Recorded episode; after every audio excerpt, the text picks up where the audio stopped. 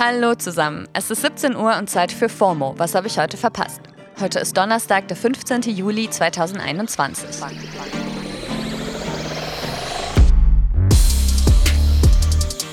Mein Name ist Dana Sarin und heute geht es um Flutwellen, Only Yes Means Yes und Free Britney.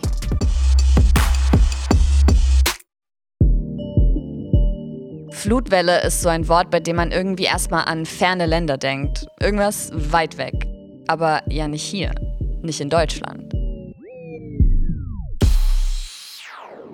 Aber genau dieses Wort trendet heute auf Twitter in Zusammenhang mit den krassen Unwettern, die gerade über Rheinland-Pfalz und Nordrhein-Westfalen ziehen. Man findet unter dem Hashtag Videos von Hochwasser und Sirenen, Beileidsbekundungen für Menschen, die ihre Liebsten verloren haben oder vermissen. Und man fragt sich irgendwie so, passiert das gerade wirklich? In Wuppertal, in Köln, in der Eifel? Es sind Häuser eingestürzt, es werden Menschen vermisst.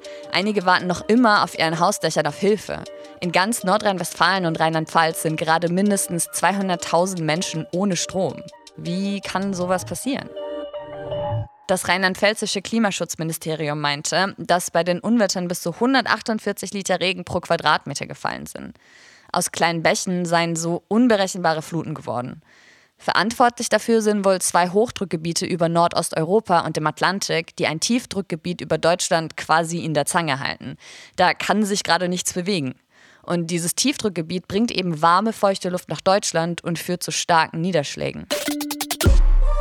Solche sogenannten blockierenden Wetterlagen sind nichts Neues und gibt es auch immer wieder.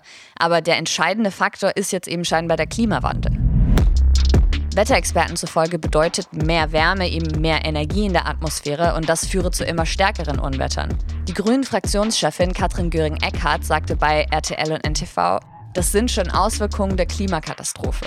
Die Unwetter seien ein Aufruf, sich klarzumachen, das ist schon da, das ist schon hier bei uns. Und hat gefordert, jetzt dringend Veränderungen herbeizuführen.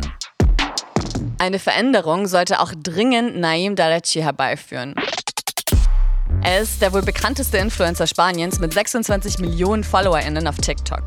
In einem Interview mit dem spanischen YouTuber Musto Papi hat er gerade all diesen FollowerInnen verkündet, dass er es schwierig findet, mit Kondomsex zu haben und deswegen nie eins benutzt. Seine Sexualpartnerinnen seien ja auch nie schwanger geworden und deswegen hat er ihnen einfach erzählt, hey, entspann dich, ich bin unfruchtbar. Also, ähm, erstens, nein, Zweitens, was ist mit sexuell übertragbaren Krankheiten, die er so in der Gegend verbreitet? Und drittens, einfach nein. Seine Aussagen haben dann auch einen riesen Shitstorm und die Aufmerksamkeit der internationalen Presse wie der BBC auf sich gezogen, was ihn dann doch dazu veranlasst hat, sich auf Instagram zu entschuldigen. Er meinte dort, es sei verrückt, was er da gesagt hat und er wünschte, es wäre aus dem Video rausgeschnitten worden. Hm. Er sei sich manchmal einfach nicht der Verantwortung bewusst, die er trägt. Also für mich klingt das übersetzt nach I'm sorry, I got caught. Also als würde er jetzt eigentlich nur ungünstig finden, dass er erwischt wurde. Was das Problem dabei ist, Frauen anzulügen, um ungeschützten Sex mit ihnen haben zu können, weil ihm das zu schwierig ist, scheint ihm irgendwie nicht klar zu sein. Aber vielleicht kriegt er das ja bald auf die Kette. Die spanische Gleichstellungsbeauftragte hat sich jetzt nämlich auch zu der Sache geäußert und getwittert, dass sie Daleccis Aussagen auf Richtigkeit überprüfen lassen wird und gegebenenfalls seine Opfer ausfindig machen will. Ungeschützter Verkehr ohne eindeutige Zustimmung gilt unter dem neuen spanischen Only Yes Means Yes Recht, nämlich als sexueller Missbrauch. Also nochmal zum Mitschreiben. Only Yes means Yes. Ich weiß nicht heißt Nein. Stille heißt Nein hm, vielleicht heißt nein.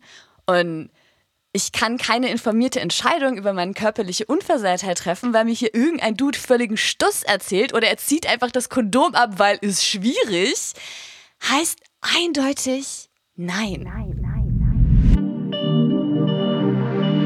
Nein, sagt jetzt auch Pop-Ikone Britney Spears neuerdings ganz eindeutig. Wir haben ihren Kampf darum, ihren Vater als ihren Vormund abzusetzen, ja schon regelmäßig mitverfolgt. Und jetzt war gerade ihre zweite gerichtliche Anhörung dazu, bei der sie auch einen ersten kleinen Sieg einheimsen konnte. Ihr wurde vom Gericht zugestanden, dass sie ihren Verteidiger selbst bestimmen darf. Ihr neuer Anwalt, Matthew Rosengart, hat schon einige Hollywood-Größen erfolgreich verteidigt. Er meinte wohl auch direkt, dass er so bald wie möglich einen Antrag einreichen will, um ihren Vater Jamie Spears als Vormund abzusetzen.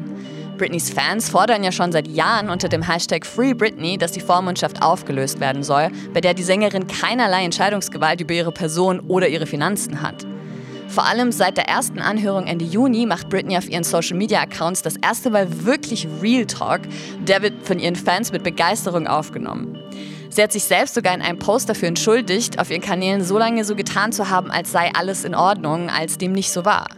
Und Jetzt, Leute, ist einfach der Moment gekommen, auf den alle so lange gewartet haben. In ihrem Statement nach der zweiten Anhörung heute hat Britney Spears zum allerersten Mal selbst den Hashtag Free Britney benutzt. Und alle rasten aus. Ihr Langzeitfreund und Fitness-Influencer Sam Ashgari kommentierte auf Instagram, Internet is about to explode. Hashtag Free Britney.